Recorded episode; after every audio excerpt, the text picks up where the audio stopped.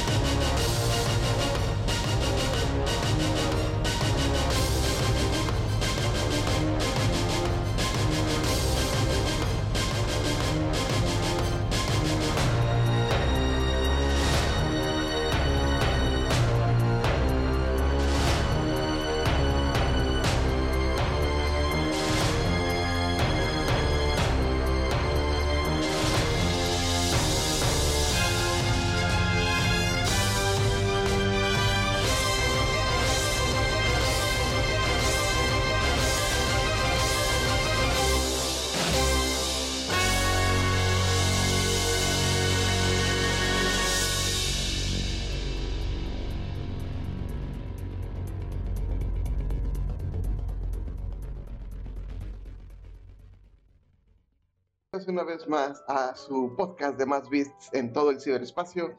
Este es el especial de Crónicas del Multiverso, los especiales de Pláticas de la Chimenea. Y esta noche nos acompaña el señor Uriel Botello. El bote aquí agitando el bote. Muévelo, muévelo, muévelo, muévelo. Y también está con nosotros Tania. Eh, Tania, perdida en la inmensidad del espacio. Y muévelo, muévelo, señor Antonio Noriega. Antonio Noriega cuidando adolescentes que no hacen caso. Eh, oye, ¿qué pasó? ¿Tienes un mutante y un... ¿Por qué apareció de repente? ¿Quién se muévelo, muévelo entonces? El botellón. Ah, ok. se, me, se me cambiaron las posiciones. Bien, y está también con nosotros Falange. Julio López, aquí haciendo, listos para hacer la pregunta más peligrosa que existe en cualquier idioma del mundo. Mm, yo la posté en el. ¿Qué tal sí? Ah. ¿Cuál dijiste tú que era la más peligrosa? Yo una que puse ahí en el, en el Facebook de Crónicas eh, algo, pero no me acuerdo exactamente cuál fue la pregunta. Si quieren el superhéroe más poderoso, creo. y con eso la gente se va a intentar matar. No, esos, esos son, este, esas son leyendas urbanas. ah, ya me acordé, era un meme que de, de, ah, ¿cómo se llama? De estos, ah, ay, se me olvidó el show, el nombre de donde están los, ah, Ay, ¿dónde están las novias de los vatos estos que, trabajan en la NASA? Ay, Big Bang Theory. ¿De Big Bang Theory? Y están en la, tienda de cómics y le preguntan al vato que, que los que ¿Y cuál es el mejor superhéroe? Y le dice, ah. y le dice el Stewart, ¿qué, qué, qué, qué, quieres este, que todos muramos aquí? Eh, eh, en ese universo esa, esa pregunta solo puede llevar a la violencia. Es que, es que Aunque se iba a poner como el laboratorio de Dexter y iban a aparecer Mandark y Dexter peleando. Mira, yo, este, que sí he ido a tiendas de cómics reales, te puedo decir que eso no ocurre en la vida. Lo mismo, lo mismo digo. O sea, es completamente posible que eso ocurra en un Facebook, en un Instagram, en un, este, o sea, eso puede ocurrir y por más babosadas, pero en la vida real resulta que la gente que lee cómics es tan introvertida como tú. Pues sí, Ni pues, en, ni en los aniversarios, cuando literalmente sí hay títulos por los cuales pelearse, veías a la gente agarrarse de las greñas. Entonces, este. Pero sí, o sea, este, como medio escucharon, estimado este audiencia, vamos a hablar de algo que surgió de manera este, espontánea. Eso pasa cuando Hagen nos deja. O sea, si Hagen nos deja, creamos mundos alternos antes de que él regrese. un flashpoint. Exactamente, vamos a, básicamente, es- básicamente es eso. O sea, vamos a partir de un evento histórico y vamos a ver, vamos con nuestra imaginación, ver qué tan lejos una pequeña variante podría llevarte a este, a qué tan lejos nosotros podemos imaginar cómo sería el mundo por esa variante. O sea, básicamente es el chiste de este volver al futuro con, ¿cómo se llama el otro actor? Flash. Pues no viste Flash, no, no viste este, la de Flash entonces. Ah, ya la acabo de ver. Lo acabo de ver. Ah, pues es eso. ha- Hacen un chiste una y otra vez de que Volver al Futuro no se hizo con Michael J. Fox, sino con el actor original, Ajá. Eric Stoltz. Eric Stoltz. Ándale, you. Ah, el que, el que terminó saliendo en una de la mosca, en la mosca 2. Ah, no sabía que iba a ser una mosca 2. Sí, sí, luego cuando vi la mosca 2, básicamente buscando trivia me, di me, me enteré que era el, el güey que iba a salir en, re- en Volver al Futuro. Pero salió en una película donde salía con una cara desfigurada o algo así. Era un muchacho. Ah, tú estás pensando en Máscara. Con Ándale, este- esa, esa. Era Eric sí, es, es Máscara con Cher. Este, creo que la película ganó premios. es- Estaba basada en la vida real de un este de un adolescente que murió muy joven porque precisamente te- tenía esta deformidad que pero pero pero básicamente eh, eh, sí yo también lo busqué luego en Wikipedia y resulta que pues, es un actor de carácter que ha hecho muchos papeles así como que muy intensos Sí, pues que ese fue su problema Volver al Futuro. Que estaba No en tenía- método.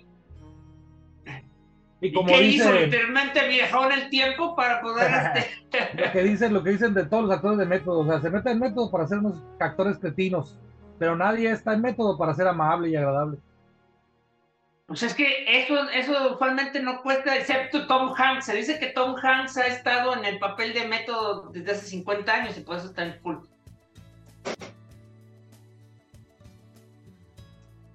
Pero sí, este, todo empezó porque la semana pasada este, hubo una noticia que me puso a mí pensar. O sea, por un lado se, se reveló que, este, que de esas noticias chafonas de... eh, de no tenemos nada con qué hablar en esta semana, así que vamos a rellenar.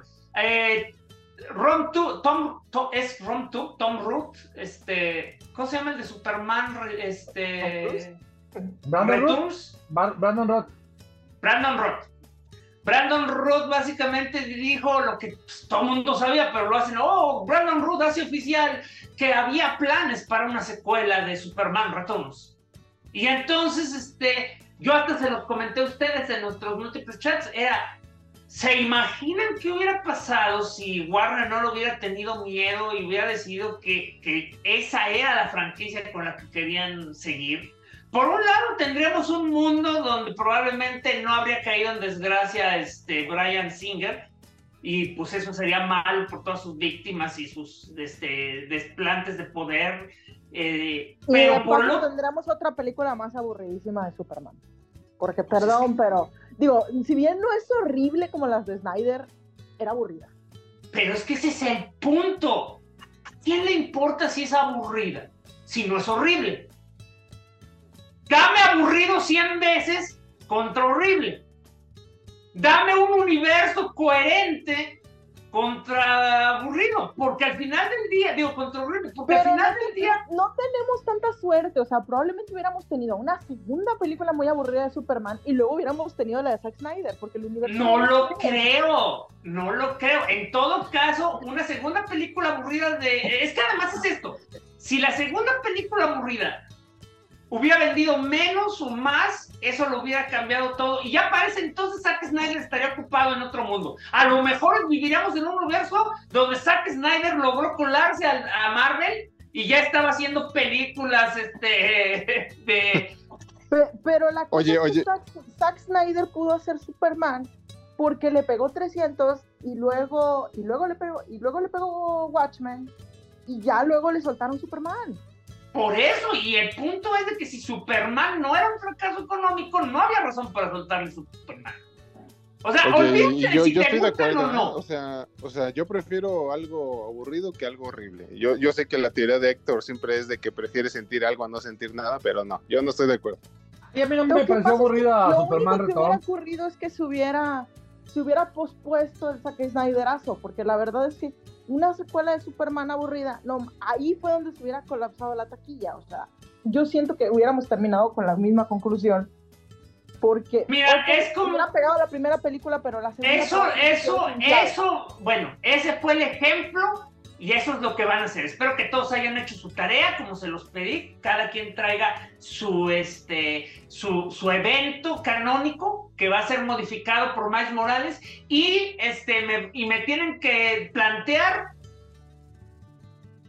la versión positiva y la versión negativa. O si solo tienen una versión, pues se la avientan. O sea, entonces, ¿quién quiere empezar?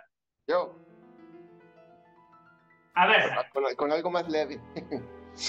No me acuerdo cómo se llama este mono, pero es el, es el vato que se trajo Robotech, Mospidia y la otra, y, y conjugó Robotech. Ah, Carl Mesek. Ese vato, Mesek. Entonces, en, en el, este otro universo nunca hizo En el verso tú lo atropellaste cuando iba camino al aeropuerto. Así es, y nunca llegó a Japón, nunca se hizo nada, por lo tanto, este, Macros llegó a América tal y como está conocido ahorita y es la super mega franquicia de sci-fi. Es un bonito pensamiento, pero ¿cómo hubiéramos llegado a los episodios que se necesitaban para la sindicalización? Ah, no sé. no tengo todos los puntos trazados.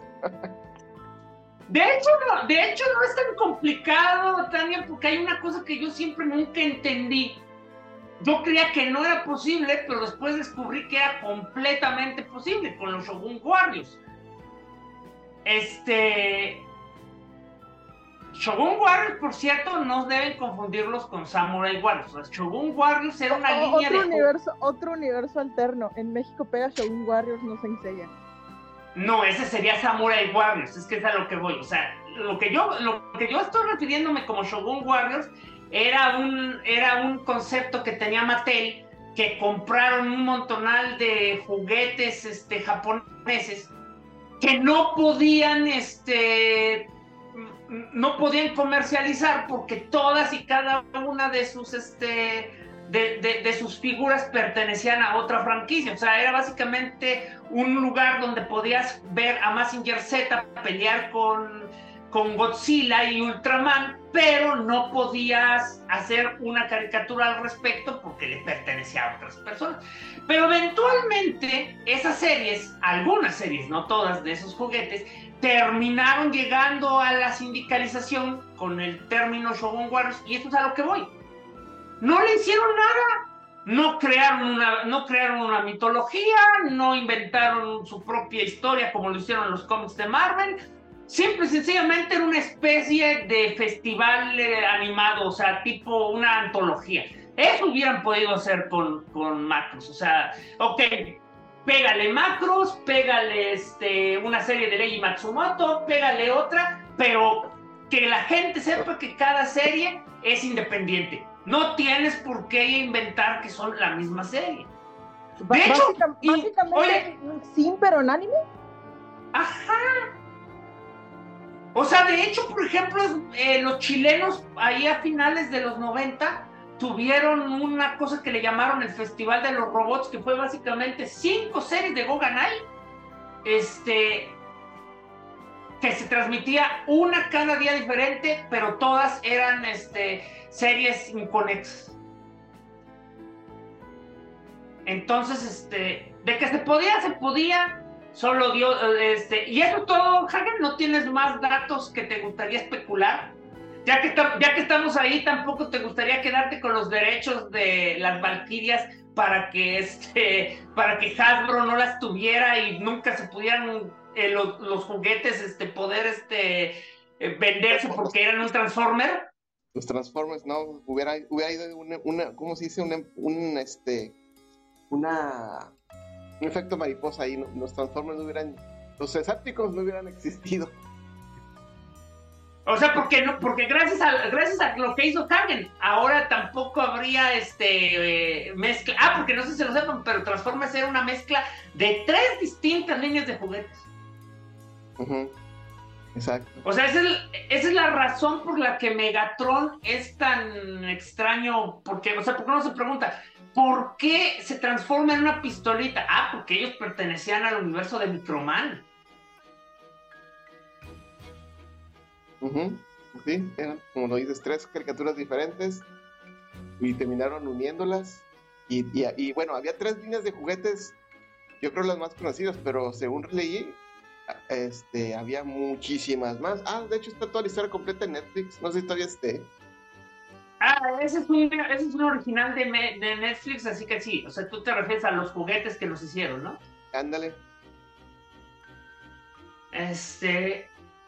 Toño, ¿Cuáles son tus escenarios? Este...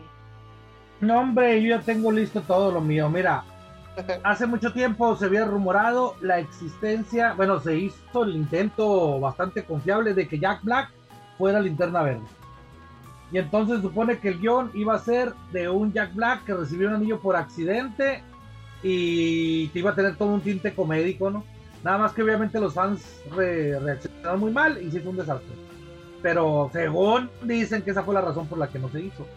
Ah, mira, estoy 100% seguro que no hay manera que haya sido porque los fans no lo quisieron. Pero sí me hubiera gustado ver ahora retrospectiva. muchas veces le vale, ¿De qué le vale estamos hablando? Yo creo que de finales de los 90. No, era como 2005. ¿Ahí? A ver. Pero sí fue antes de la de, de, obviamente, de la que terminó saliendo, ¿no? Mucho antes de Ryan Reynolds. Que de todos modos tenía tintes comédicos. Sí. ¿Y a, cargo de qué distribuidora? Warner, me imagino que de Warner. Warner. 2011. Ándale.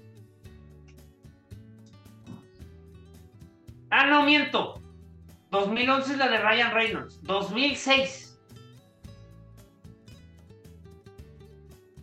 Sí, pues es que es lo que te iba a decir. En los 90 Jack Black no tenía poder de estrella. Bueno, pero es nada más eso. Nada más hizo la película. ¿Cuáles son las consecuencias? Eh, seguramente un, universo de ser mucho más consistente con una estrella en ascenso, como era Jack Black en ese momento, este, con dos, tres secuelas comédicas ahí. Yo sí me lo imagino. Mira, te voy a ser franco, cuando salió la, noticia en su momento, sí fui de los que se molestó porque yo era en ese tiempo muy fan de, de Hal Jordan. Pero ya que lo veo en retrospectiva, digo, ah, no mames, Jack Black tenía sus fans. Este, las películas Jack de Jack Black rara vez han sido un fracaso. En todas las películas que he participado creo que le he ido bastante bien en taquilla, así que no veo por qué este iba a ser una excepción. Y en aquellos tiempos además hacían películas muy baratitas, así que pues chance. Pues cuál baratitas y siempre se fue el problema con la de Superman, con la de Green Lantern. O sea, baratas no eran y, y básicamente aunque tenían un éxito moderado no era suficiente como para continuar. Chinga, hasta la de Jonah X que se hizo con cinco pesos fue un fracaso. Ay, que sí era bien malita. ¿Bote? Mande. Pues tú, pues mueve el bote y dime cuál es tu, tu, tu universo este, alternativo. Ah, ya me toca. Oye, nada más este, como acotación, es- ese, eso yo no lo conocí, eso que dijo Toño. Sí, yo sí me acuerdo, pues era de los berrinches de Comicatle. Ah, Junto con, junto con el de también por esas fechas que se había, que se planeaba que Linterna Verde, Linterna Verde, perdón, que el Avispón Verde fuera una película comédica. Que hubo, que hubo un guion de, este, de Kevin Smith y se esperaba que el protagonista fuera Seth Rollins y este que el y que Kato fuera Stephen Chow. pues terminó siendo algo muy similar, ¿no? Sí. Terminó siendo algo bien horrible, pero el punto es que se quejaban primero de lo de eso. Bueno, mira, mi- para darle contexto, el evento canónico formal de esta línea de tiempo nos lleva a un año que no conozco, pero acababan de... Las ovas de Hades habían sido un hitazo.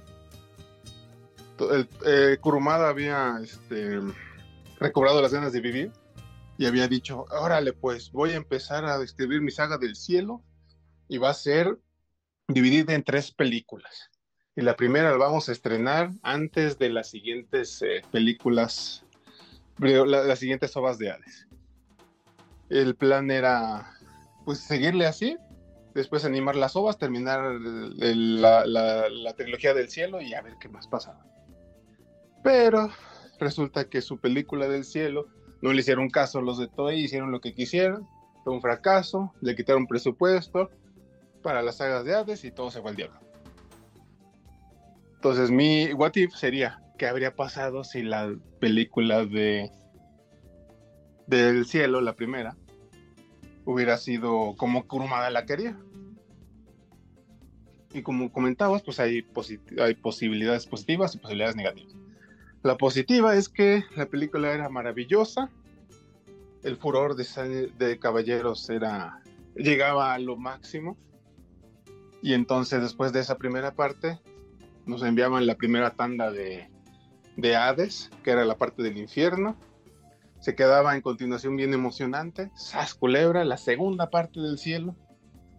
Ya, ya teníamos a varios dioses olímpicos ahí en el terreno. O sea que de entrada primero tendríamos una mejor saga de Hades.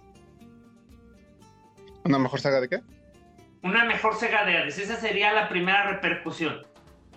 Sí, la segunda parte de Hades habría sido con el mismo presupuesto, muy bonita animación y, y- Y, Y mejor y hecho. luego, con un éxito, lo más probable es que entonces nunca hubiera existido episodio, este, digo, los camas. No, bueno, los exactamente. canvas esa parte. E- Ese es independiente. Pero es que, es que nunca le gustó en primer lugar a Kuromada, ¿no? Entonces a lo mejor con No, sus no, ganas no, de o sea, vivir reanimadas, No, no, no, o sea, el Eh, manga, lo de los canvas no me Es esa parte. o sea, pero es, sí lo es que, este- pero, pero es a lo que voy, o sea, si tienes tantas ganas de vivir, ¿qué, qué le hubiera pasado a Kuromada eh, como autor? O sea, ¿tú crees que Kuromada hubiera dicho a la chingada, ahora me voy a aventar todo? Pues Mm, sí, porque sigue queriendo hacer posiblemente, sí. serie de, de luchadores, de, digo, de boxeadores. Rini Caquero. Exacto. Entonces, básicamente habríamos tenido una seguidilla de magia, segunda parte de, de Obertura al Cielo, parte final de Hades, que es la de los delicios, y finalmente la finalización de su trilogía del cielo. Eso era, y, y después, pues quién sabe, ¿no? Y luego Pero- sí, episodio G, Gaiden. Sí, posiblemente hubieran empezado a animar los demás spin-offs, con buen presupuesto. Pero bueno, Este, Esteban Gil nos menciona que no pudo estar. Ay, sí, no me lo digas. Si no me lo mencionas, este, no me doy cuenta. Pero mando mi eh, pensaba que estaba ahí escondido contigo. Sí, ya sabes que, o sea, o sea, Esteban cabe tanto en mi corazón como en mi bolsillo, pero la realidad es que hoy no estaba. Este, mira, de hecho, antes de que ya ninguno de los dos podamos hacerlo, o sea, es mi, este, eh, propósito hacer un, un, este, ¿cómo le llaman? Un cosplay de la famosa escena de Yoda y, este, y Luke. O sea, yo tengo que andar cargando en mi espalda a, a Esteban. Bueno, entonces menciona. Su what, el what if de Esteban es el siguiente.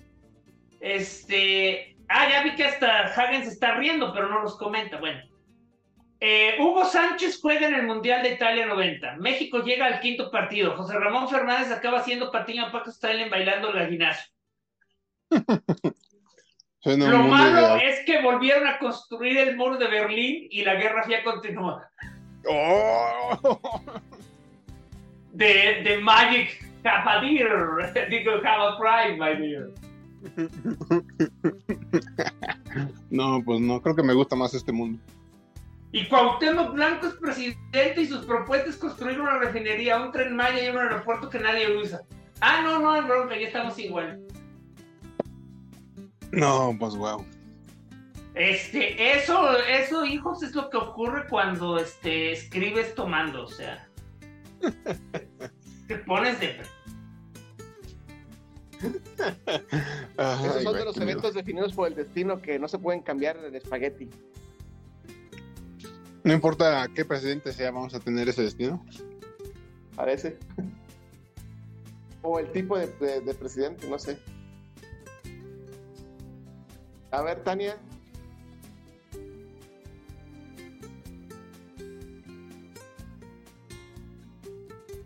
El mío es un poco inocentón.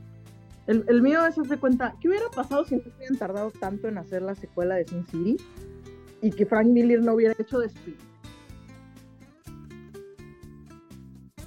O sea, no, no puedo evitar preguntarme. Digo, probablemente ya estaba perdiendo el juicio, así que algo iba a pasar. Probablemente ya era canónico de que se iba a terminar divorciando de Lynn Barney. Lynn- Lynn Barney, o ya no me acuerdo si se divorció antes o después. Creo, creo que después.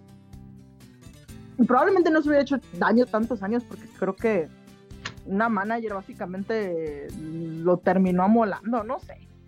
Pero, pero sí me quedo preguntándome, o sea, como que hubiera cambiado el asunto de las películas de superhéroes si, si hubieran agarrado el hype cuando debían haberlo agarrado y continuado Sin City 2 en ese momento. ¿Qué hubiera pasado con la carrera de Rodríguez? ¿Qué digo? Rodríguez probablemente se hubiera ido con Tarantino a seguir haciendo cosas, ¿verdad? Pero sí me pregunto así como que qué hubiera pasado. Pero es que, oye, dispénseme, pero, pero Robert Rodríguez no, no, que, no quedó en un, en un, este, eh, en un callejón diciendo dirigiré por comida. No, no, no, no, no se fue un callejón, o sea, pero básicamente se tardaron tanto en, en hacer Sin City 2 que pues Rodríguez ya se había, ya se había movido mejores pastos. Frank Miller se le ocurrió dirigir The Spirit del solo y cayó en desgracia, o sea. O sea, es como que, ¿qué, hubiera pasado? O sea, hubiera cambiado básicamente las adaptaciones. Hubiera cambiado algo, no hubiera cambiado mucho. Se hubiera quizás nomás desinflado Sin City 2 inmediatamente. ¿Qué hubiera pasado? Ok, ok. Este, Ta- Ta- Ta- Tania es esos watchers que, este, que sí cumplen su trabajo y no intervienen. Este, ok, ahora, ¿alguien más quiere otra antes de, de hablar yo? Ah, pues yo tengo ya la otra para dar la, la siguiente vuelta. A ver, yo Ok. también tengo otra, tú dices. Ok, entonces voy yo porque yo también tengo cinco diferentes escenarios. A ver cuántas rondas podemos aguantar. Esta para mí es o sea, va a ser una variante de, de disti- o sea, van a ser distintos eventos que tienen la misma conclusión. Este, este, es el, este esencialmente es el universo perfecto de Scat. Es un universo, do- es un universo donde Jack Kirby no creó a los superhéroes como los conocemos. Para llegar a esta conclusión, pues básicamente tenemos que matar a Jack Kirby en la Segunda Guerra Mundial o hacer que se le cumpliera su sueño, eh, porque para que no sepa, Jack Kirby es, o sea, los cómics de superhéroes son lo que son gracias a Jack Kirby, o sea,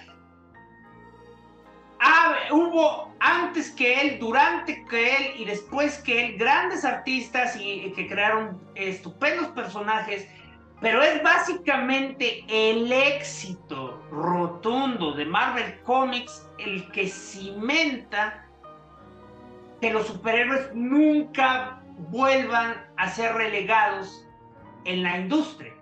Y eso es algo que eventualmente nos trae las películas, las series de televisión, eh, todo el concepto de un género de superhéroes que Escata odia morir. O sea, Escata, el, sueño de Escata, y que por mucho tiempo no era un sueño que yo quería que se reemplazara, pero también era algo que a mí me daba mucha curiosidad, era qué hubiera pasado si los cómics hubieran continuado su ciclo de cinco años. Para que no sepa el ciclo de cinco años, era una teoría de que si tu este, mercado son los niños, tienes cinco años para tener su atención generacional y esa, y esa generación va a crecer y te vas con la siguiente tanda.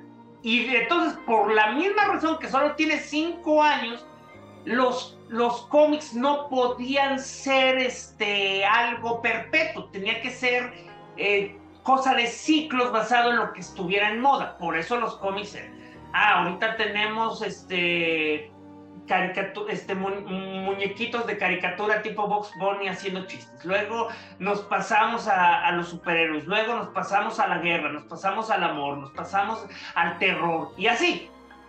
Eh, un, eh, un, mercado que se nota que se quedó con, con, la regla de los cinco años y hasta el día de hoy, a pesar de que ya están bien conscientes de que tienen este, lectores treintones o cuarentones, es el manga. O sea, por eso es muy raro un manga que pase de cinco años, porque usualmente ese es el máximo que, que la editorial dice que ya logró su ciclo. Y es por eso que los mangas no tienen un, un monolito, pues, de género. O sea, un día se ponen de moda los deportes, otro día están de moda la, guerra, otro, o sea, incluso esto que, oye, eh, oye, oye, incluso esto que parece que nunca va a tener fin, eventualmente se va a ir. Si se cae, también van a perder popularidad. Esperemos. Eh, pero para que eso ocurriera, tienes que sacar a Jack Kirby de la, ecuación. Y básicamente tienes eh, tres escenarios.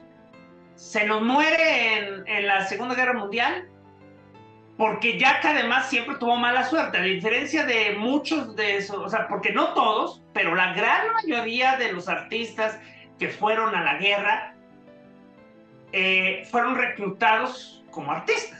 O sea, los metieron en, en las divisiones de propaganda y de este y de, y de, y de edición de manuales y ese tipo de cosas donde su, eh, eh, donde su habilidad como escritores o dibujantes podía servir.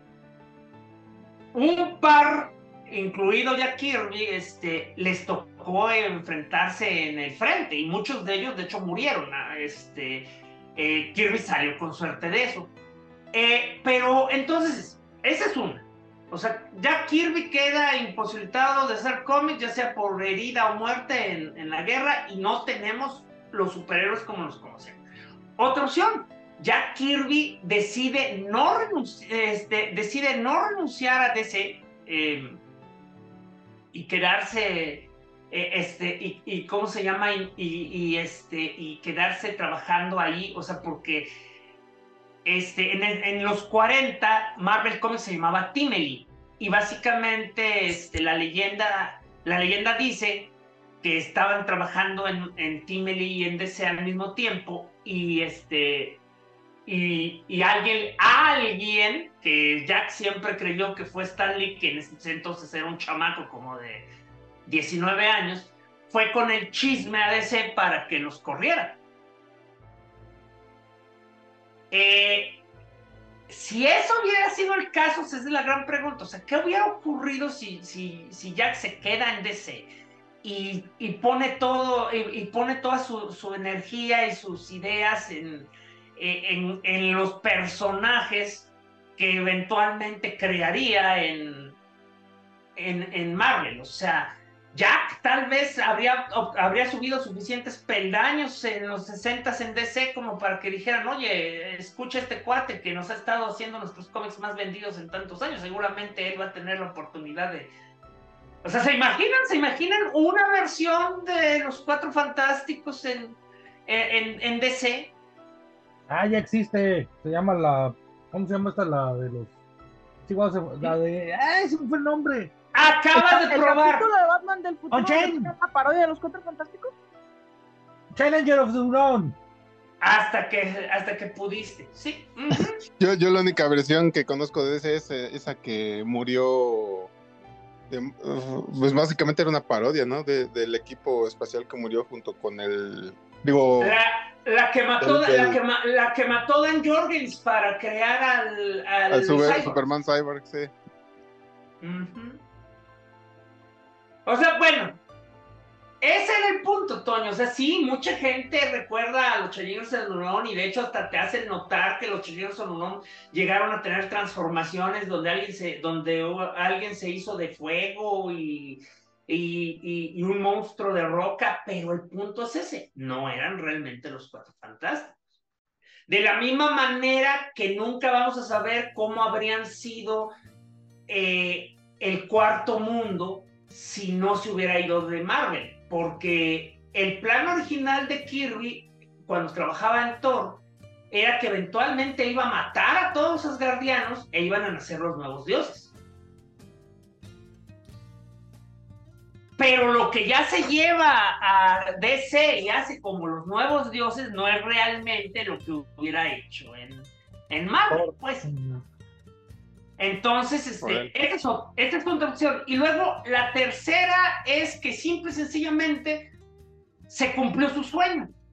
Porque ya Kirby, al ser un artista de los 30, lo que él este, visualizaba como un trabajo estable y una, y una, este, y básicamente sacarse la lotería, era trabajar en una tira de diarios.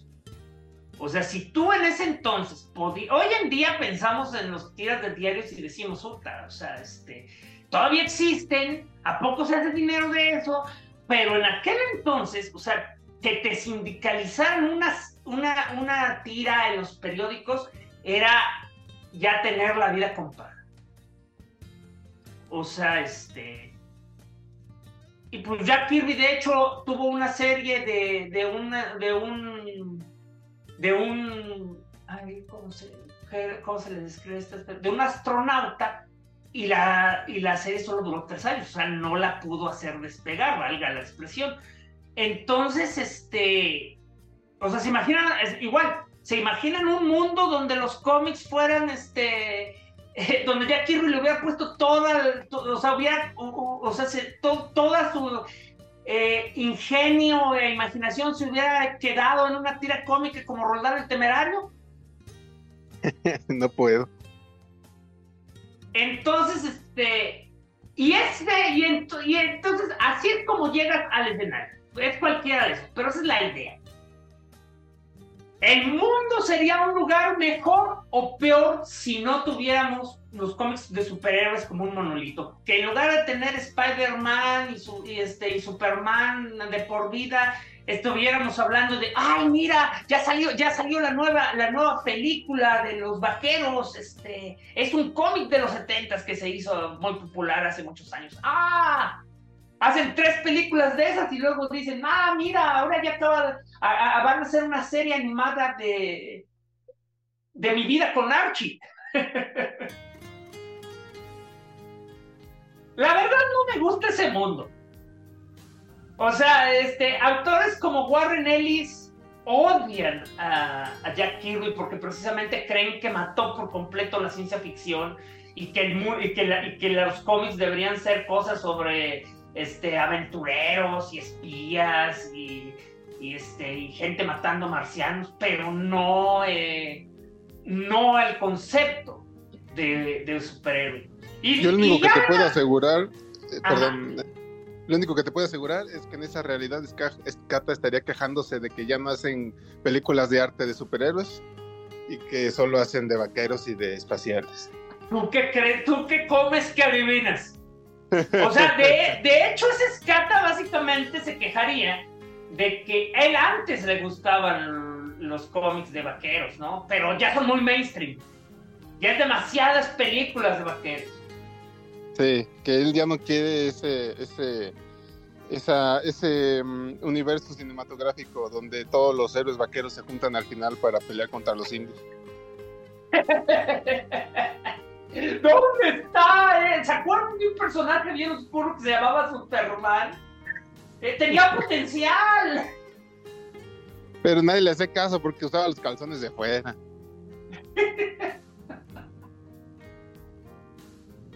Te acabas de ganar mi respeto. Bueno, siempre lo tuviste, pero ahora te, te ganaste mi doble respeto.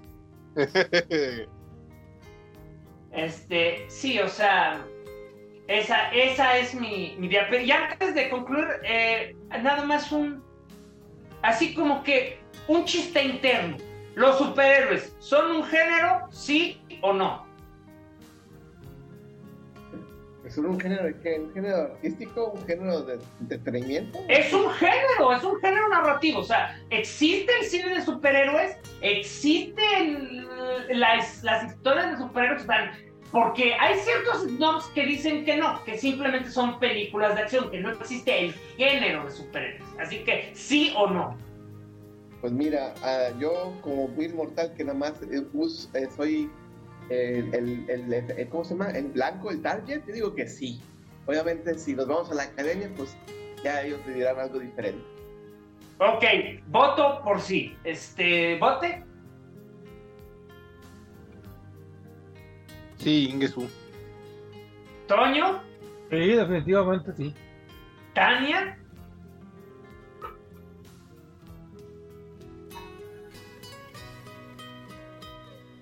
¿Qué? ¿Cómo qué? El género de superhéroes, ¿existe o no existe? ¿Sí o no? Yo digo que sí. Ok. ¿Falange? Por supuesto que sí. Entonces, este, por, eh, por consenso de las crónicas de las chimeneas, nunca se dejen sobacar cuando alguien les diga que, que los superhéroes no son un género. Regresamos a dar la vuelta. Este, Hagen, ¿cuál es tu siguiente universo alternativo? Mi siguiente universo alternativo es uno en donde Bruce Lee y se me fue el nombre, el cuervo, no mueren. Ah, los dos, Bruce Lee y Brandon Lee. El los dos Sí es. Ok, en uno básicamente necesitamos este, que no tenga un problema cardíaco y en el otro este, que no, que no, que, oye, que no ocurriera el, accidente más este, terriblemente estúpido en la historia del cine. Así es. ¿Y, cuáles son las consecuencias de eso? O sea, este, Bruce Lee sería ahorita como un estalón todo viejito, siguiendo haciendo películas.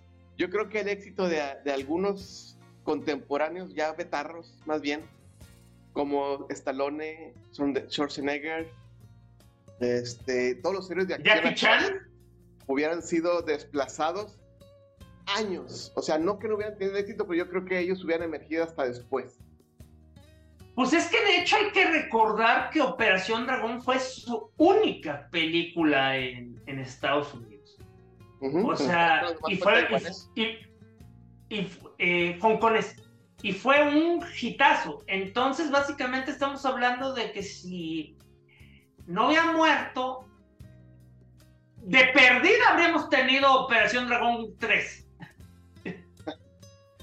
y, otras, y otras, ¿no? A lo mejor otras este, tropicalizaciones de lo que ya había hecho antes. El gran jefe de Nueva York. entonces. Ah, y, pero usando, pero usando esta lógica, lo más probable entonces es que Brandon Lee no hubiera sido estrella de cine. Probablemente no, probablemente sí, nomás que pues ahora había sido este coacheado por su papá. De hecho, sí, eh, de hecho, siguiendo las cosas, eh, eh, esa película era de hecho basada en un cómic, ¿eh? ¿Cuál? El Cuervo. Ah, el Cuervo, ah, sí, sí, sí. así que, así que los, Oye, los universos donde los superhéroes no existen, a lo mejor se salvó en primer lugar este, eh, a ver, ¿qué en, tus cabezas, qué, te imaginas? O sea, ¿te imaginas a, la dinastía Lee haciendo películas? O sea, cinco Lee, cinco generaciones, juntos por última vez. No, no, yo me imagino, por ejemplo, todos esos, cuando, cuando estuvo de moda el género de ninjas, ninja americano y todas esas que salieron en Estados Unidos, fue cuando pegaron las, empezaron a importar las películas chinas o taiwanesas y se estuvo produciendo aquí, bueno, en Estados Unidos. Este. Aquí en México también hay unas películas bien chafonas que se llaman El Ninja Azteca, ¿eh? bueno, este, yo creo que eh, hubiera sido un mercado emergente pero americano en vez de estar este, importando todo ese material y hubiera, yo creo que hubiéramos alcanzado un, un nivel de películas de acción en Hollywood mucho más temprano. Yo lo que sí me imagino y es y sería fuera del cine, o sea, pero que es más viable ver cómo hubiera crecido, serían sus academias.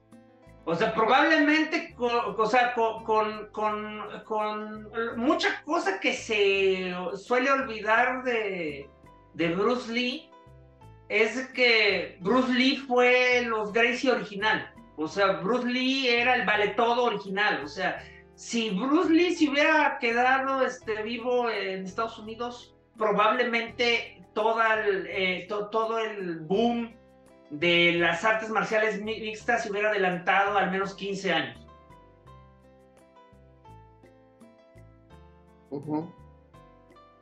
Entonces, este, ¿algo más? ¿Algo más que se te ocurra de ese, de tu mundo? Este, no hubiera existido Karate Kid. Él habría sido el señor Miyagi. Probablemente.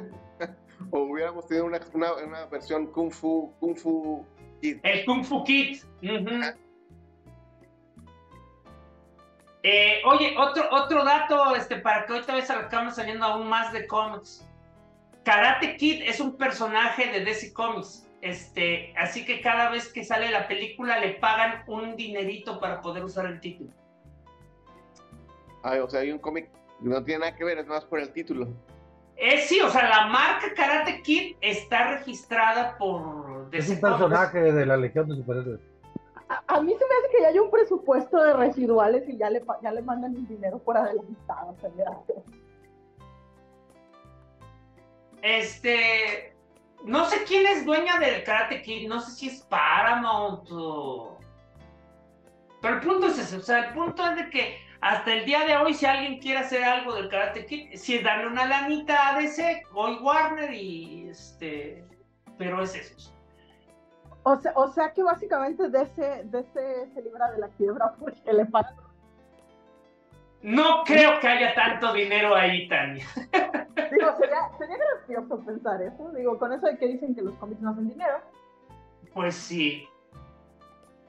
Eh, eh, es igual, por ejemplo, hay un personaje que volvieron muy popular las caricaturas de los titanes, eh, que se llama Deathstroke, que su, que, su, este, que su nombre original era Determinator, y ahí pasó al revés. Ahí ellos tuvieron que cambiarle el nombre porque de cierta película, de cierto este, director, registró primero el nombre. ¿A poco registró nombre? O sea que va, van dos que James Cameron le, les gana el registro, o sea, porque... Pues, ah, la de Avatar, sí, sí, así es. ¿Será, ¿Será que James Cameron tiene alguien que va al futuro y le, y le dice, güey, registra esto antes? Pues es que, es que literal es el tipo de cosas que tú te pones a pensar. No crean que se pueda registrar la palabra. O sea, The Terminator es demasiado genérico, igual que Avatar, pero pues aparentemente sí se puede. Sí, sí se puede. Se puede. La ley de derechos de, de, Ok, son tres. Derechos de autor, derechos de marca. Derechos de marca. Y, derechos de, ¿qué? ¿Logo? Bueno, otra cosa, algo parecido. Entonces sí, tú puedes poner una marca, una palabra X genéricamente usada como una marca y ya, Entonces, la gente lo puede seguir usando de manera porque es una palabra genérica, pero si alguien más quiere usarlo para tener Por eso el, el escándalo del Día de los Muertos. Hay que pagarle, va. Sí. Ándale, el escándalo. oigan, para evento, para evento canónico, Disney registró Día de los Muertos y en lugar de Coco tenemos Día de los Muertos. Deja tú, ya tenemos que pagar regalías a Estados Unidos, ya no solo por el himno nacional, sino también por. Pero creo que de hecho solo era para para una película. Creo, creo que no era sobre la fiesta. Pero es que ese es el punto, o sea, eh, la gente se le fue encima porque incluso si tienes nada más el nombre, pues ve lo que hacen en, en ah, por ejemplo, a ti te tocó sí, no, ahí, cayó, no hagas cosas, cosas buenas que parecen malas. No, pero lo que le iba a preguntar a Bote, por ejemplo, es si a ella le tocó ver en Disneylandia, no sé cuál fue, si a Disneylandia o Disney World, si ya le tocó ver el mundo Coco. ¿El Coco Moco? O sea, que si te ha tocado ver en Disneylandia o Disney World el mundo Coco, o sea, que es básicamente Mexicolandia, ¿no? O sea, ah. llegas y, y, la gente está bailando todo el día, este, como chinos poblanas. la última vez que fui todavía no se estrenaba eso. Ah, ok.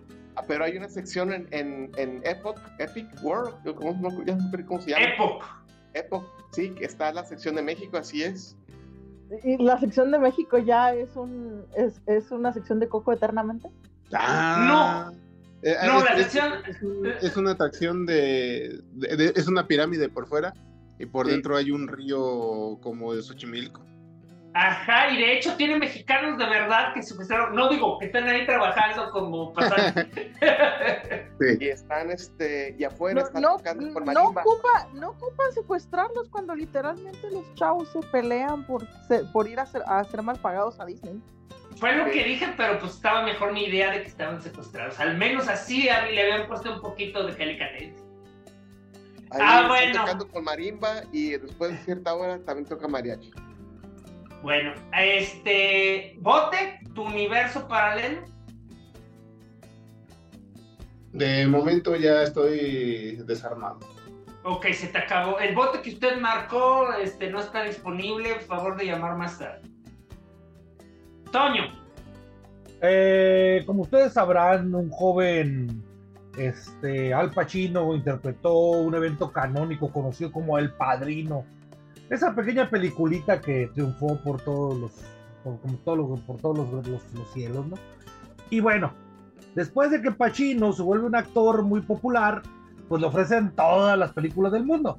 Y una de esas películas que le ofrecen es interpretar un personajito llamado Han Solo en Star Wars y Pacino en nuestro evento original pues lo rechaza y en nuestra versión de What If acepta interpretar a Han Solo.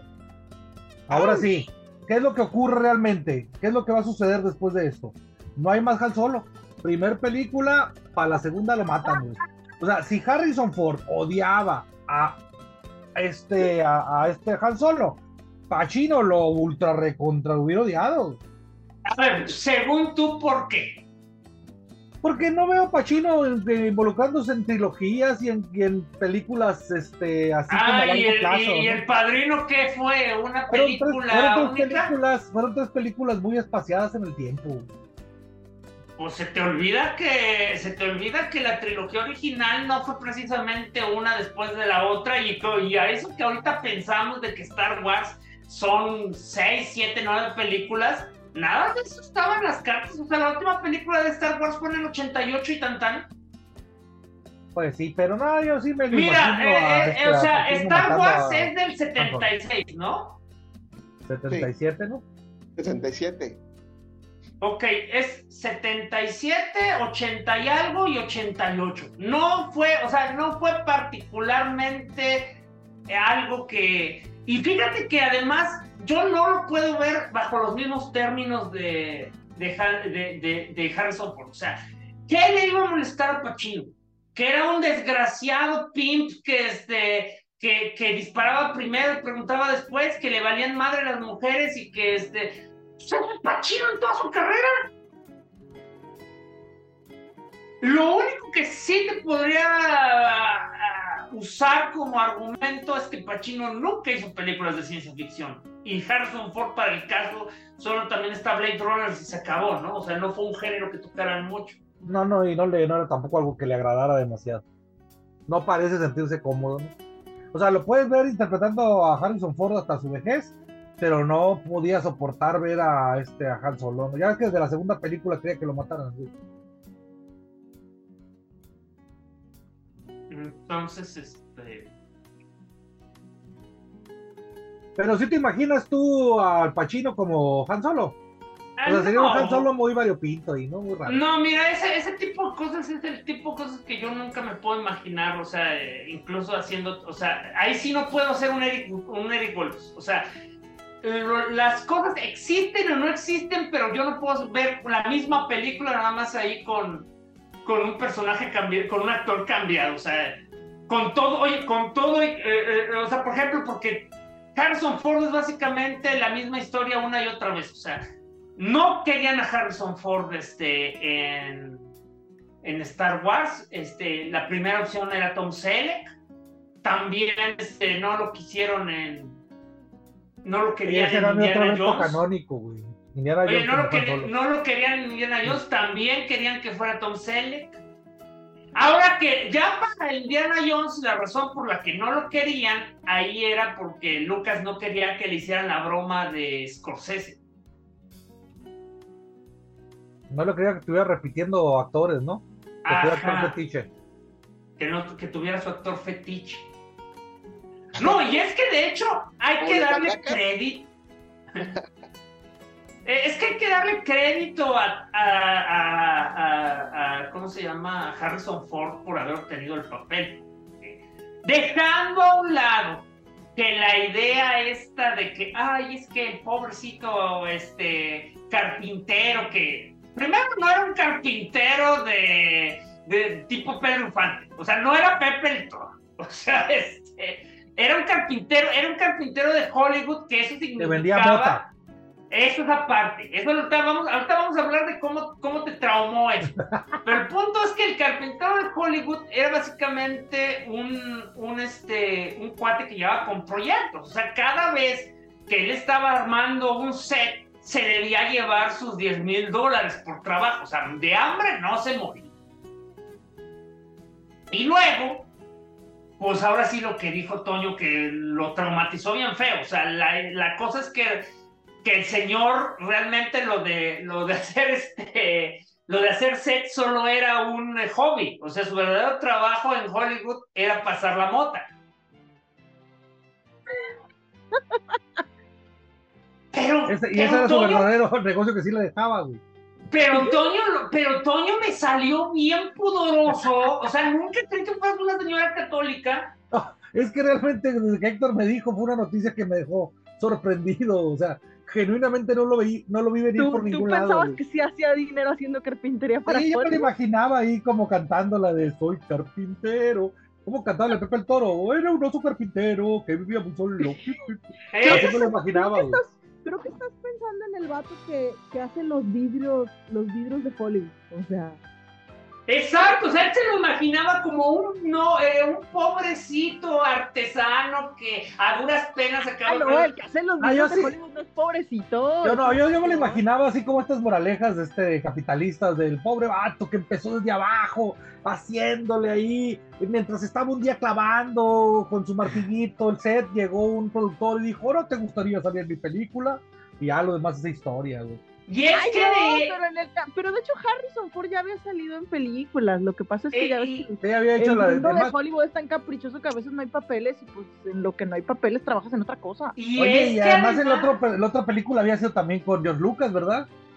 eh, sí, pues era American. Graffiti. Era American Graffiti, sí. O sea, esa era básicamente la razón, o sea, la verdadera razón por la que se negaba, a, porque era Lucas, por la que Lucas se negaba a llamarlo, era eso, porque no quería que dijeran que tenía un actor, un actor fetiche.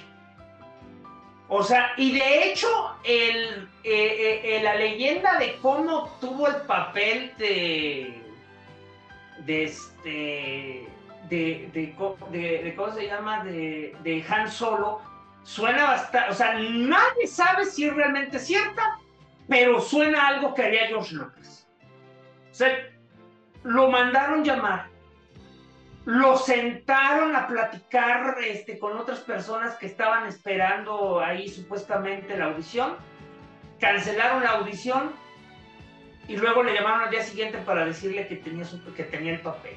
O sea, Lucas estaba, según la historia, Lucas estaba aquí escondido detrás de una puerta viendo platicar a este a Carrie Fisher, este, eh, este Harrison Ford y no puedo decir el nombre de Lucas Mark Hamill. Y Mark Hamill, muchas gracias. Y Mark Hamill, o sea, porque lo que quería era ver si tenían química. Entonces, este, pues. ¿Y cómo dice? Ve, pues a ver. Ve. no, de hecho, la, la de Chubaca es más impresionante. Chubaca iba, iba, iba para ser este. Eh, ¿Cómo se llama? Chubaca iba por el papel de, de Darth Vader. Y nada, y nada más de ver lo alto que era, le dijo: No, tú necesitas ser mi perro pelón. ¿Qué no se supone que el actor, el, el actor de Darth Vader también está todo altote? Es altote, pero es más alto el Chewbacca. Bueno, era porque ya murió el, el este. O sea que prácticamente es, o sea, chavo, sí estás muy alto, pero estás demasiado alto, pero ¿te quieren el otro papel?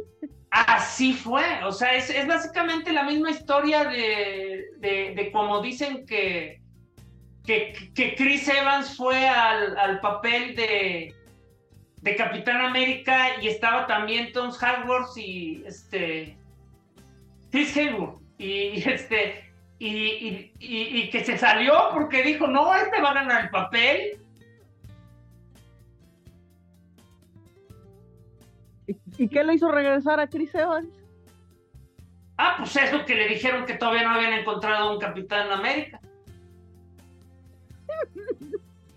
Porque las, porque las, este, los, ¿cómo se llaman? Los, los, este, ¿cómo le llaman? Los, los castings no son cosas de un minuto, o sea, eso, eso es muy raro, es muy raro que, real, que, que alguien llegue y diga, esa es la persona que va a ser el personaje. Y usualmente se hace casting sobre casting y se intenta varias veces, varios, varias pruebas antes de decidir quién va a ser el bueno. Bueno. Me, me, pregunto qué me sentido Chris Evans cuando, se enteró que, que Chris Hemsworth le habían dado el papel de Thor. Ni idea. Oh. Este, ahí te va, eh, bueno, algo más eh, de, tu, de tu historia, este Toño, de veras, entonces, de veras no te, no, no te imaginas a, a Pacino diciendo, este, pero te amo. Lo sé. I know. No, no me lo imagino, la verdad. No, de hecho sería, yo te amo a ti, como amo, como jamás nadie te amará, y espero que me recuerdes mientras hago ¡Ah! Y luego, como además era un intenso así para actuar, se me hace que hubiera sido un Han Solo muy distinto. que, de por, que, de por, sí el, el lo sé fue improvisación, ¿no? Sí. Dicen, pero luego ya nadie le crea. No, porque luego son así como esa historia de Edith, de que no, en el en Indiana Jones se le pegó de verdad un tubo a Matt Mikkelsen y el doctor le gustó tanto que lo dejó la película.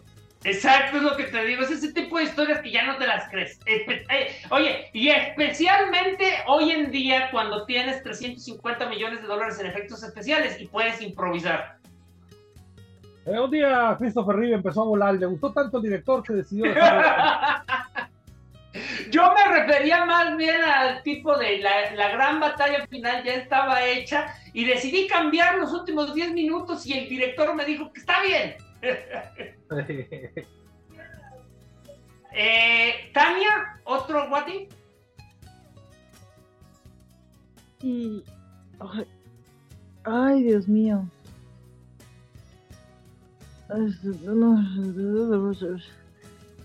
Ay, es que se, me fue, se, me fue el rollo, o sea. digo, yo, digo, yo básicamente tengo sueños guajiros que hubiera continuado el anime de Princess Jellyfish, pero pues el manga realmente no, no tuvo el problema de que no hubiera pegado, pero que pues probablemente tal vez lo que debió haber ocurrido es que si Princess Jellyfish hubiera sido una exclusiva de Netflix, aunque quién sabe, quizás también lo hubieran cancelado. Ay, es que no, no sé, estoy, estoy un poco frita.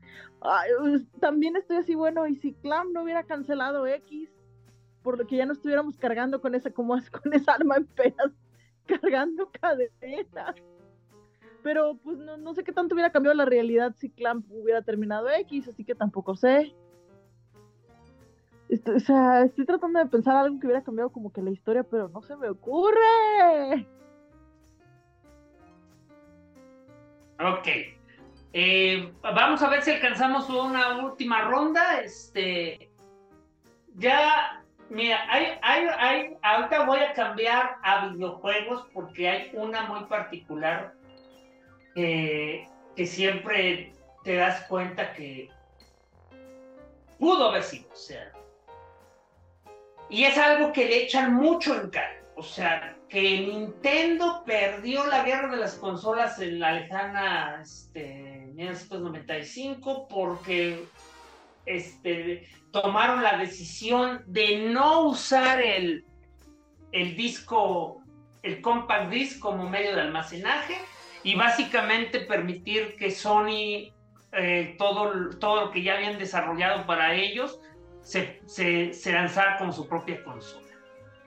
Este, entonces, si se quedan con el, con el, con, con el, este, con la, con el, ¿cómo se llama? Con el, con el sistema, Sony no saca su propia consola y de entrada entonces habría seguido siendo nada más Sega versus Nintendo, lo cual de entrada le habría garantizado la vida a Sega porque no habría perdido tanto como perdió cuando se convirtió en el tercer lugar de una carrera.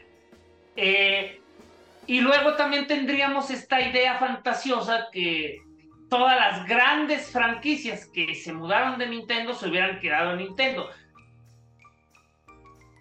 Pero yo creo que no. O sea, yo en este, en este triste mundo, yo creo que esa hubiera sido la muerte de Nintendo. Y la razón es simple, es que lo que la gente olvida es que Nintendo nunca pierde dinero al producir sus consolas. Todas las demás empresas pierden dinero. Cuando una consola sale a la venta, las consolas no ganan un solo quinto. El precio es básicamente lo que costó. Algunas incluso cuestan más de lo que cuesta producirlas. Entonces, no hay ganancia. La ganancia viene de crear tu base de clientes y que van a comprar los juegos. Pero Nintendo nunca sacó en su vida una consola que no le produjera ganancia porque la tecnología que usaban ya era obsoleta. Entonces, cada consola que sacaban era una consola que no daba pérdidas al momento de venderse, de hecho daba ganancias.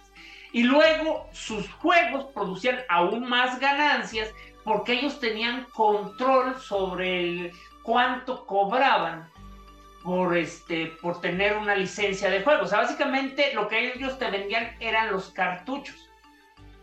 Eh, al, cambiar al CD. Era casi, casi, ¿eh? sí. Casi, casi. Pero no el cartucho.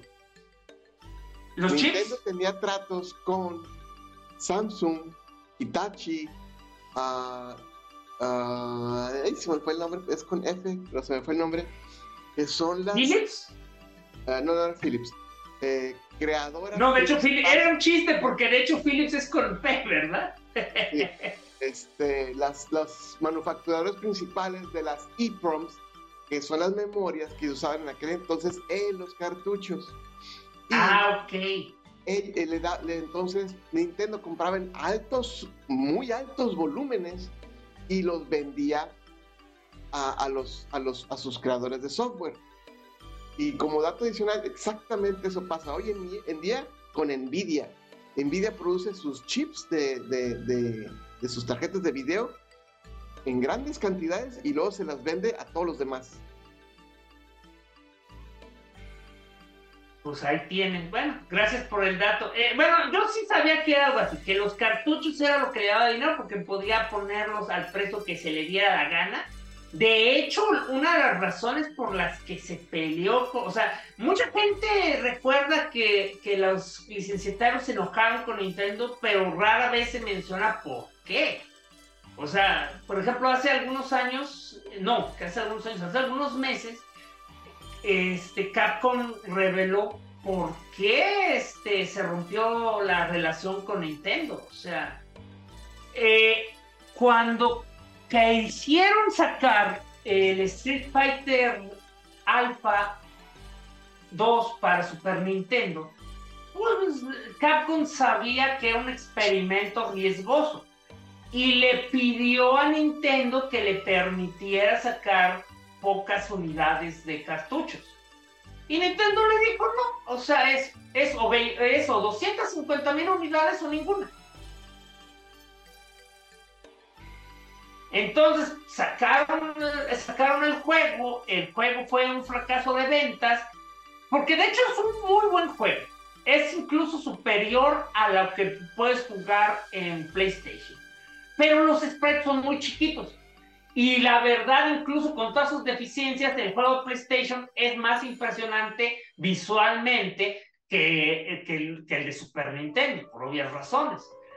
Y ni hablar de, de los de Sega, que tenían una conversión 1-1 con los juegos de arcades, o sea, porque de entrada tenían como, creo que un cartucho extra de 4 de RAM para que pudiera correr mejor los juegos este, de 2D. Entonces, este, pues esa es la idea. Si Nintendo no hubiera tenido ese control que tenía con los cartuchos, todo su dinero se le hubiera ido a Sony. O sea, Sony habría sido la ganona por no hacer nada y Nintendo habría estado en una situación donde efectivamente ahora sí le costaba hacer este, eh, consolas, eh, le costaría más este, por juego y perdería más dinero. Y como resultado yo creo que eventualmente Sony de todos modos se hubiera ido a, a crear el, el, PlayStation 2, ya con todo el know-how aprendido, y Nintendo este, había quedado en una situación que no tuviera este, capacidad después de, de combatir. Eso es así como yo lo veo. Yo, yo veo que una situación en la que Nintendo, por ganar, este, si hubiera quedado con el CD, habría perdido para siempre, le habría pasado lo de, lo de Sega. De, de quedar eventualmente tan relegado que se hubiera tenido que convertir nada más en una compañía de software. Y como alguien que ha sido muy feliz con su Switch, debo decir que Nintendo siempre tiene que producir hardware, porque de otro modo la industria de los videojuegos va a carecer de imaginación y aventura.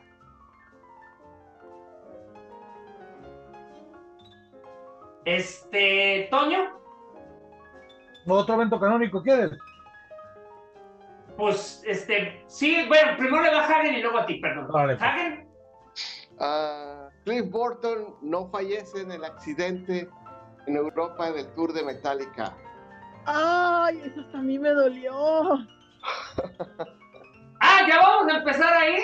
No, pues entonces, como decía Héctor, yo quiero un mundo, un mundo en el que este, e, e, en el que, ¿cómo se llama? Este, este, este, este actor, este productor de, este, este compositor de Disney y, y Freddie ah. Mercury.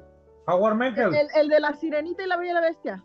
ese sí. Howard, Howard Menkel. Ajá, yo también quiero un mundo en el que Howard Menkel y... Howard Ashman. Sí, ah, lo están mezclando con otro. hice dos, hice dos en uno, sí. Perdón, Chris. Los, los, pensaste en tu cabeza y hicieron fusión. Entonces Howard Ashman, y este eh, Freddie Mercury viven en un mundo donde se enfermaron de, de VIH un año después y como resultado de eso, sí les tocó cura como, bueno, tratamiento, les tocó tratamiento. Como Michael, como a Mike Johnson. Como, ajá, como a Mike Johnson y todavía los tenemos aquí haciendo música.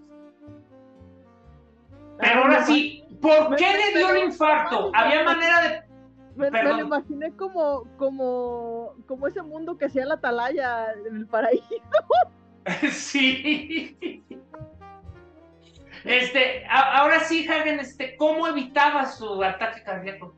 No fue un ataque cardíaco, tuvo un accidente en el Un tour. ataque cardíaco le cayó un autobús encima. Ay, pues no entendí. Que me lo platiquen bien. El, auto- ¿Por qué el se auto- ca- el autobús se accidentó, el pobre hombre salió volando y el autobús le cayó encima. O sea, hace que básicamente ahí había que convencerlo de que pongas el cinturón, póngase vivo. No, Es que de hecho algo que también acostados. ocurrió es que le, le cambió la litera a otro de los integrantes, o sea, ahí para otro evento canónico, o sea, ¿qué tal si Cliff no le hubiera cambiado el asiento a, a quién se lo, a quién, a cuál se lo cambió al, al vato de pelo chilo largo? No me acuerdo. si Oye, fue- pero, pero mi pregunta es, ¿por qué ocurrió el accidente? Entonces se infartó el, el este, conductor. Se volteó el camión. Se volteó el camión, perdió el control. Ah. Se dieron Y, volando. to- y todos salieron vivos menos él. Sí, básicamente. Ouch. Y me imagino además que él era la fuerza creadora a través de Metallica. No, no era la fuerza creadora, pero lo que pasa es que dicen que fue un, un mega bajista, o sea, dicen que, que, que no solo es la nostalgia, sino que prácticamente fue de los mejores bajistas que ha existido. Hay, hay, o sea, es como, obviamente, pues no llegó hasta acá, pues no hay forma de, de, sustan- de sostenerlo, ¿va? Pero, pues, mucha gente, eh, hay muy poquitas fotos, muy poquitos videos de- con él en vivo, este, y pues hubiera sido otra, otra cosa el futuro, quién sabe cómo, es no tengo ni idea cómo hubiera sido, ¿verdad? Pues, y era un bebé, tenía 24, no manches. Era el más, era el mayor de todos, cuando se juntaron, era el mayor. No, o sea, a la hora, a la hora de la hora metálica era un grupo de chavos cuando, cuando recién empezaron, o sea, Sí, él tenía para cuando, 17, para cuando Lars se tenía murió ya era 14. ¿Eh? Él tenía 17 y Lars tenía 14 cuando se juntaron la primera vez. Vamos. Ya sé, saca de pedo. Pero, Ok, o sea, ese- esa sí se puso que. No, es que Este- a mí me- saca de pedo porque para mí básicamente Metallica ya eran adultos cuando empezaron, cuando en realidad no, o sea, todos esos güeyes eran chavitos que no parecen chavitos, o sea, ahí entra el chiste de en los 80 los adolescentes tenían 30 años. Ajá. Este, Pero- ahora sí, To- ahora sí, Toño, este. ¿Qué evento canónico vas a alterar? Ah, bueno, pues yo voy a seguir con mi racha de películas porque si me pongo en el plan acá de quienes no quisiera que se hubieran muerto, pues, se me ocurren un par de actores y de cantantes. Pero bueno, ¿qué hubiera pasado si Robin Williams? Ustedes ya saben esa historia. Este, después de Batman eh, Returns, este, Ah, ahora, por un momento, ¿qué te voy a decir? ¿Qué hubiera pasado si Robin Williams no, no, no, no, no, no entras ahí? para allá- sí, sí, sí, bueno, sí también lo pensé, pero Pero, ¿qué hubiera pasado mi- si Robin mi Williams hubiera aceptado, le hubieran dado el papel del guasón? del acertijo. Eh, Es que de hecho hay que empezar por lo siguiente. Tengo entendido que nunca estuvo planeado eso. Yo tengo entendido que sí estuvo planeado, o sea, de hecho, este, creo que hasta ahí, ahí ya hasta había algo, ciertos acercamientos con él. Eh, no, es que, hubo, plantado. es, que hubo, es que hubo acercamientos, pero ese es el punto, hasta donde yo sé. La historia es que Jack Nicholson no quería ser el guasón y fueron con Robin Williams nada más que pa- para, nada más para picarle la cresta, que le diera envidia Ah, a. Jack Nicholson y, de- y tomara el papel. Y aparentemente lo del acertijo fue igual que estaban intentando convencer a este a, a Jim Carrey ¿Que volviera? a Jim No, no, Carrey no, creo que aquí fue al revés. Aquí, a diferencia del otro, el otro sí lo había oído, pero aquí sí se acercaron a Robin Williams con el objetivo de que fuera este el acertijo. y aquí fue el que no quiso Algo así pasó, porque no me acuerdo muy bien cuál es el chisme completo. Pues es que según yo, como me sabía el chisme, era igual así, o sea, que, que, Jim Carrey no quería, se estaba haciendo del rogar, y nuevamente fueron con este. Con, Robin Williams, nuevamente Robin Williams dijo, dijo, ¿cómo no? Por supuesto, y, y otra vez este, funcionó el truco y Jim Carrey dijo, no, no, no, entonces sí lo hago. Ah, Porque eso aparentemente es más común de lo que crees. O sea, de hecho es bien famosa la historia de cómo engañó completamente Schwarzenegger a Stallone para hacer para o mi mamá dispara. Ah, sí. pues él mismo lo dice, ¿no? Ahora lo platica, sí, pero, pero es eso, o sea, o sea ¿cómo, ¿cómo pudo haber caído? Pues así cae, o sea, era básicamente este, esta- este, Schwarzenegger recibe el peor guion en la historia que ha leído según él, y luego le- un día se encuentra con Stallone y le dice, oye, ¿qué andas haciendo? No, pues fíjate que estoy pensando en tomar esta película que se llama Para, un mamá dispara, yo creo que va a ser un éxito y tengo que hacerla. Y entonces Stallone va corriendo a pedir que él va a hacer el papel y los otros dicen, pero por supuesto, este, Schwarzenegger no quería hacerla y, y el resto es historia. Fíjate que así como salió y a riesgo de que veamos el corte de... de... ay, ¿Cómo se llama el director? ¿De cuál de todos? Del, del, De Schumacher, el Ajá. corte de Schumacher. A riesgo que veamos el corte de Schumacher, que sí es real y sí anunciaron que sí la van a transmitir en HBO sí, Max. sí, sí podemos que liberen el Shoemaker Cut. Pues no dijo este, el, el ex gordo hoy vegetariano, ¿cómo se llama? Este, Kevin Smith. Kevin Smith, que ya la Que vio. ya- que ya la vio. Así es. Y oye, y si te oye, y si te quieres y, y si quieres admirarlo aún más, mocho.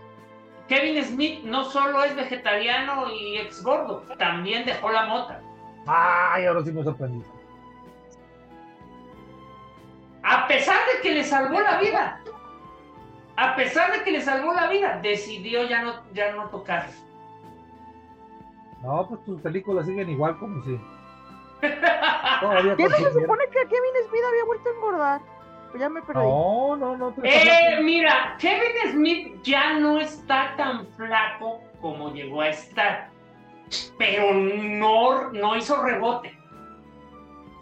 Ah, O sea, sí, sí. porque estamos hablando que Kevin Smith llegó un momento en que parecía un, un canal. O sea, una cabezota y un cuerpecito chiquito, chiquito, chiquito, chiquito, chiquito. Ya no está así. Ya se rellenó para verse sano. Pero no pesa los 150 kilos que llegó a pesar. O entonces, a ver, se veía muy. Pero, pero también chance era porque era chaparro. quién sabe. Yo, sa- yo sabía que había- habían dejado varias drogas de lado cuando hicieron Clerks 2 porque el vato que la las hace de chistes, gay. todos los chistes eran sobre gordos, así es. No, no, no, no. O sea, Ah. varias drogas de lado porque el vato que la hace de Jay, eh, de hecho, No, tuvo problemas de drogas. Ah, pesadas en dijiste drogas, yo entendía bromas. lo terminó ingresado en un hospital, intervenido. También mismo Kevin Smith le decía, oye, compa, como que ya es demasiado, ¿no? Sí le fue muy mal. Pues entonces hizo Mewis. entonces va- vamos a inventarlo de esta manera. Vamos a asumir que él le dijo: tú deja, tú deja las drogas y yo dejo la mota. Pues no, más bien fue por mi infarto. No, es que, es que va de nuez. El infar- de hecho, la única razón por la que está vivo es por la mota. Si él no es, si él no hubiera estado completamente relajado y feliz cuando le dio su mega infarto, no hubiera sobrevivido de la ambulancia al hospital.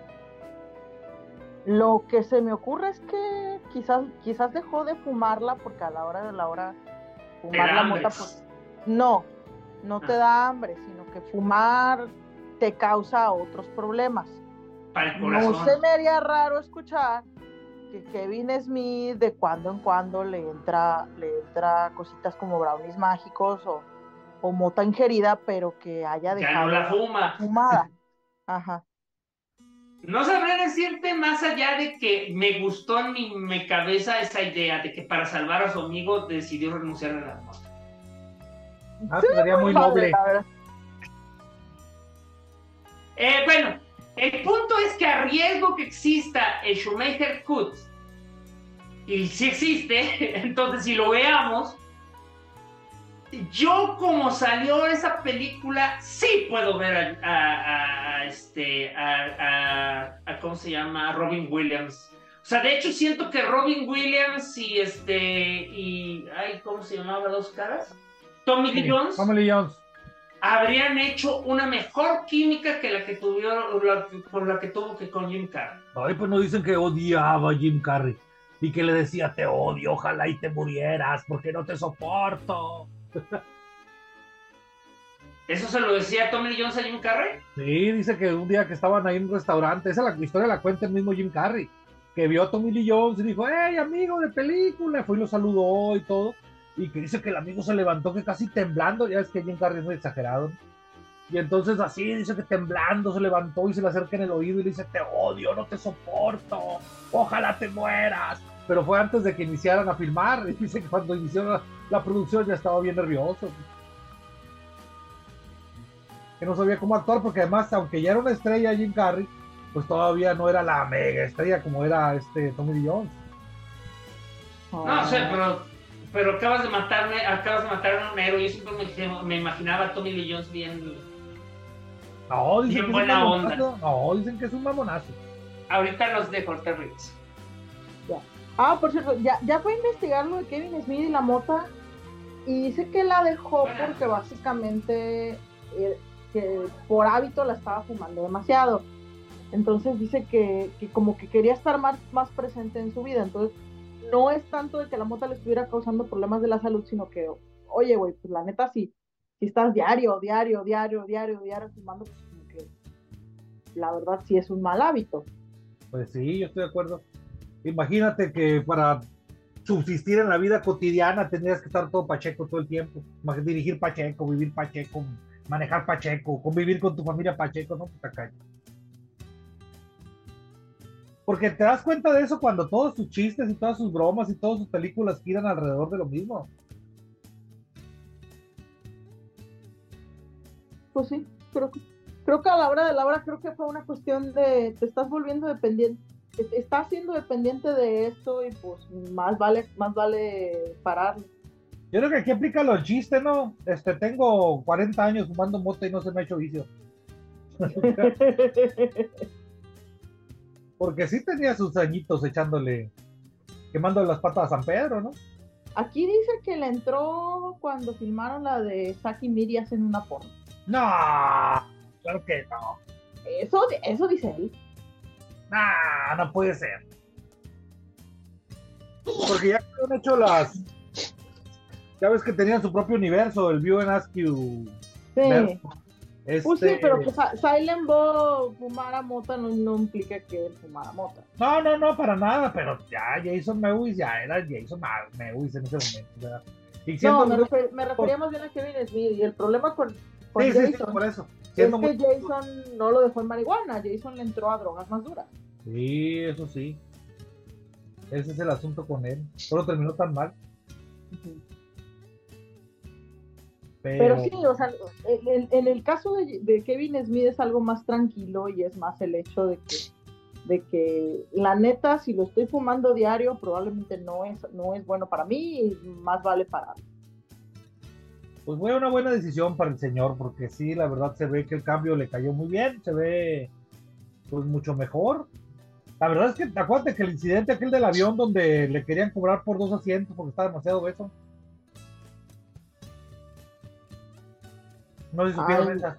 Pero sincer- sinceramente en el caso de los aviones, aquí, aquí creo que sí están mal las aerolíneas. o sea, No, sí, de acuerdo, no, pero me refiero a que ya era una persona que ya estaba cada vez subiendo más y más de peso, pues ya no estaba en un control. Y que decida retomar y hacer ese cambio en su vida, pues me parece que fue una decisión pues saludable. Yo lo sigo en Instagram, curiosamente, fíjate, y siempre lo veo ahí haciendo sus recorridos por el campo, y proyectando películas, como que se compró un, un cine y ahí proyecta las películas suyas y las que le gustan. Entonces, pues, ahí va.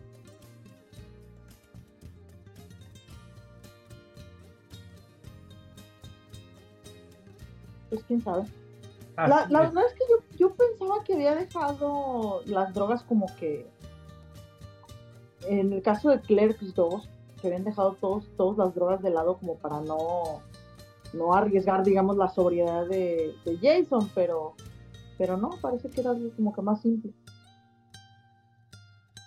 Sí, porque incluso el mismo este, este intervino porque se hizo muy amigos pues desde la infancia, creo, no sé dónde. Y de No, hecho pues, comparte amistad con todos varios. los güeyes de Claire son básicamente sus cuates, ¿no? Sí, no, pero eso incluye también a Ben Affleck, Matt Damon y no sé quién más. Eh, Ya digo, ya no sé ahorita qué vaya la amistad, ¿no? O sea, evidentemente Ben Affleck y Matt Damon son súper amigos, pero no sé qué tan amigos sean de, de Kevin Smith. Acabo de ver la última de Clerks, de hecho, y es casi casi un documental del infarto que le dio a, a Kevin Smith. Y sale un pequeñísimo papel, ahí sale Ben Affleck. Creo que en el caso de Ben Affleck es que como que las carreras de ambos se fueron por direcciones diferentes, pero creo que en el caso de Ben Affleck, o sea, cada vez que, que Kevin Smith le habla, oye, no quiere salir un poco, el otro creo que siempre le dice que sí, si puede, va. O sea, la relación creo que sigue siendo muy buena. Sí, sí se ve, digo, se ve que es así porque no entiendo cómo haría esos papeles, no solamente por lo pequeño, sino por lo intrascendentes. Realmente el personaje que hace, creo que en esas películas, porque siempre las confundo con las de, la, la- la segunda que hizo una de los cómics, Chihuahua. Pero siempre es un papel así de un personaje arrogante, mamón, como millonario, así como... Sí, es el. Es básicamente el, la cruz del, del protagonista, o sea, es, es el, el. Creo que es el güey que luego anduvo con su novia. Ándale. Sí, siempre es el que está en contraposición a él. Ándale, ese es. Sí, Pero o sea, bueno, casi- sé, pero es que como es que siempre como que un papel pequeño que si no si si Ben Affleck no tiene tiempo pues no va y si tiene tiempo pues con mucho gusto va y, y- y va al chisme o sea me da la me da esa impresión Sí, como que siempre le dan un papelillo ahí para que haga, ¿no? O sea, como que él se da su tiempo, se busca y se le, le- le- le- le escogen de acuerdo al tiempo que tiene, pues qué tan grande, qué tan pequeño es. Pero bueno, yo no sé si Hagen tiene otro evento canónico ahí, para que no. Ah, ¿Algún otro evento canónico? Bueno, si ya no vamos a meter más músicos muertos y cantantes muertos. Ah, tú dale, hombre, tú de lo que quieras, igual. ah, ¿Cuál es el evento canónico? Vamos a ver, vamos a ver. eh. Mm, tenemos el si Black Sabbath no hubiera corrido a, a Ozzy Osbourne Si Guns N' Roses no se hubieran separado por conflictos entre ellos. si, si Iron Maiden no hubiera metido a Bruce Dickinson va a llegar Esteban a jalarnos las patas de cómo se pusieron a hablar de eso y yo no estaba Ah, Esteban tuvo la culpa porque él pudo haber traído un montón de esas historias. Ah, yo tengo uno, ya sé uno muy bueno. ¿Cuál, tal cual? Si Colosio no hubiera sido asesinado. Ah, es la misma fregadera, güey. Ya de que se robó el discurso de Martin Luther King, ya la verdad no puedo esperar mucho de él. Tengo un sueño. Vivo en México con hambre y sed de justicia. Pero, pero bien que lo recuerdas. Sí, sí, como no lo voy a olvidar. Digo, probablemente el único cambio trascendente que hubiera ocurrido es que Cedillo, Cedillo no, Cedillo no hubiera llegado a ser presidente, así que creo que el único, el único que realmente hubiera salido afectado de, de- de esa línea alterna había sido Cedillo y ya. Yo conozco a ustedes que les hubiera ido muy bien con Colosio. Pero porque es de acá local. Ajá. ¿Y cuál era tu perspectiva ahí, Hagen, de Colosio vivo? Ah, pues una línea de, de del PRI diferente. Diferente me refiero, o sea, no necesariamente que no van a hacer las mismas babosadas, ¿va? Pero al, al, al, al quitarlo a él, o más bien a ponerlo a él, pues dejamos fuera, como lo acabas de decir, a Cedillo, ah, dejamos fuera a este A Camacho. Exacto, todos, todos los que siguieron ya no estarían ellos, serían otros. Entonces, no sé, en, no sé en qué 2023 estaríamos, porque las combinaciones serían otras. Los, los, los beneficiados son otros, los poderes se van hacia otro lado, los intereses son a otro lado, etcétera, ¿no? No que se vaya a acabar lo, o, o que hubiera dejado de existir, pero todos los intereses se hubieran ido a caminos diferentes y nos hubiera llevado un México actual diferente también. O sea, tu, tu, tu, hipótesis no es que viviéramos en la utopía, pero que otras serían las, las grandes figuras del poder. Otras figuras, y por ejemplo, no sé, si a lo mejor uh, ahorita tuviéramos un, plan energético completamente diferente, no seríamos autosuficientes, pero a lo mejor estaríamos contaminando hasta el, un del Golfo, por ejemplo porque todo depende de hacia dónde se mueve el dinero.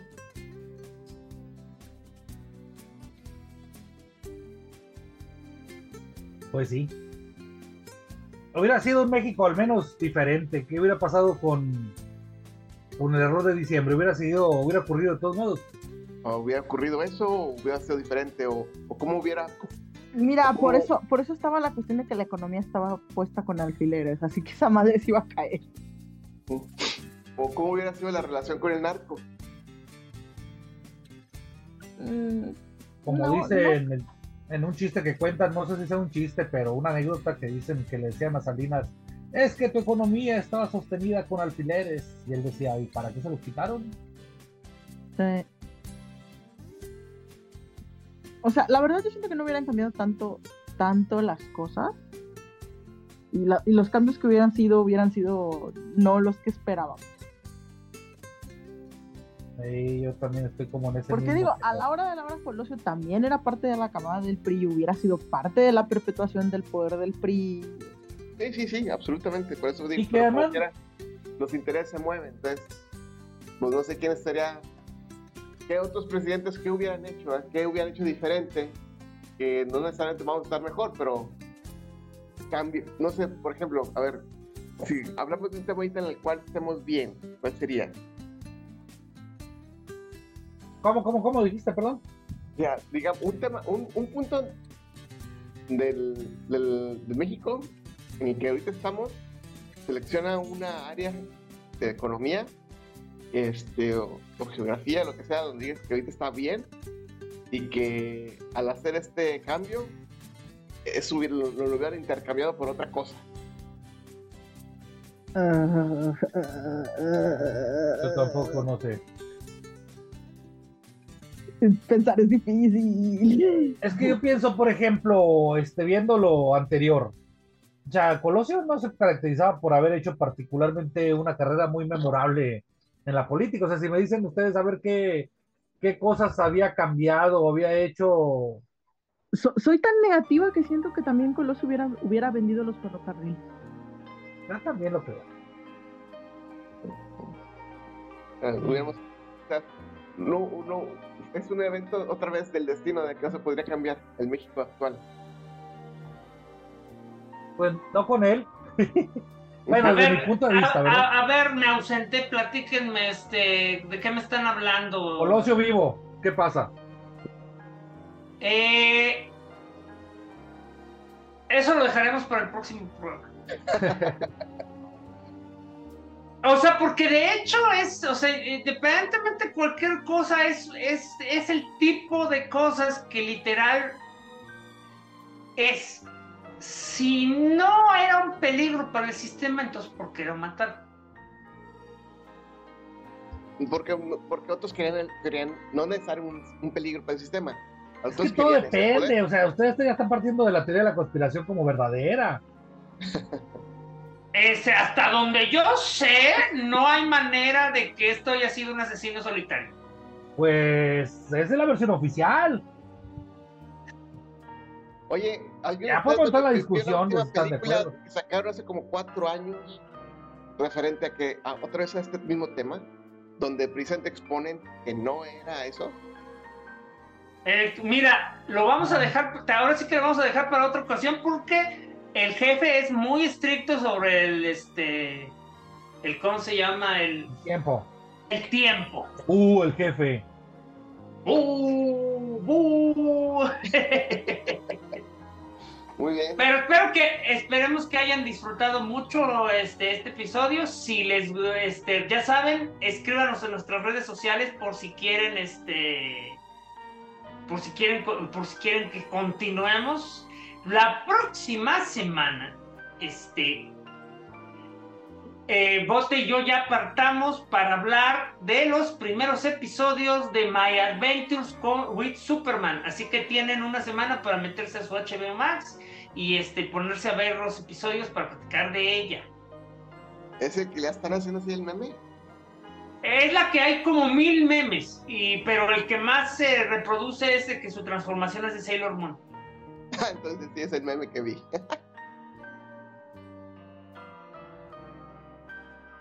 bueno, entonces, Este- muchísimas gracias a todos. Recuerden que nos pueden ver en iTunes, Spotify, en Amazon, en Twitch. Eh, recuerden eh, suscribirse a nuestra página de Facebook, a nuestro, nuestros videos. Y si tienen eh, oportunidad, pues les agradecemos mucho si nos pueden apoyar a dentro de nuestro Patreon. Que tengan una muy buena inicio de semana. Están felices. Hasta pronto. Fuerza, bote. Muévelo, mueve.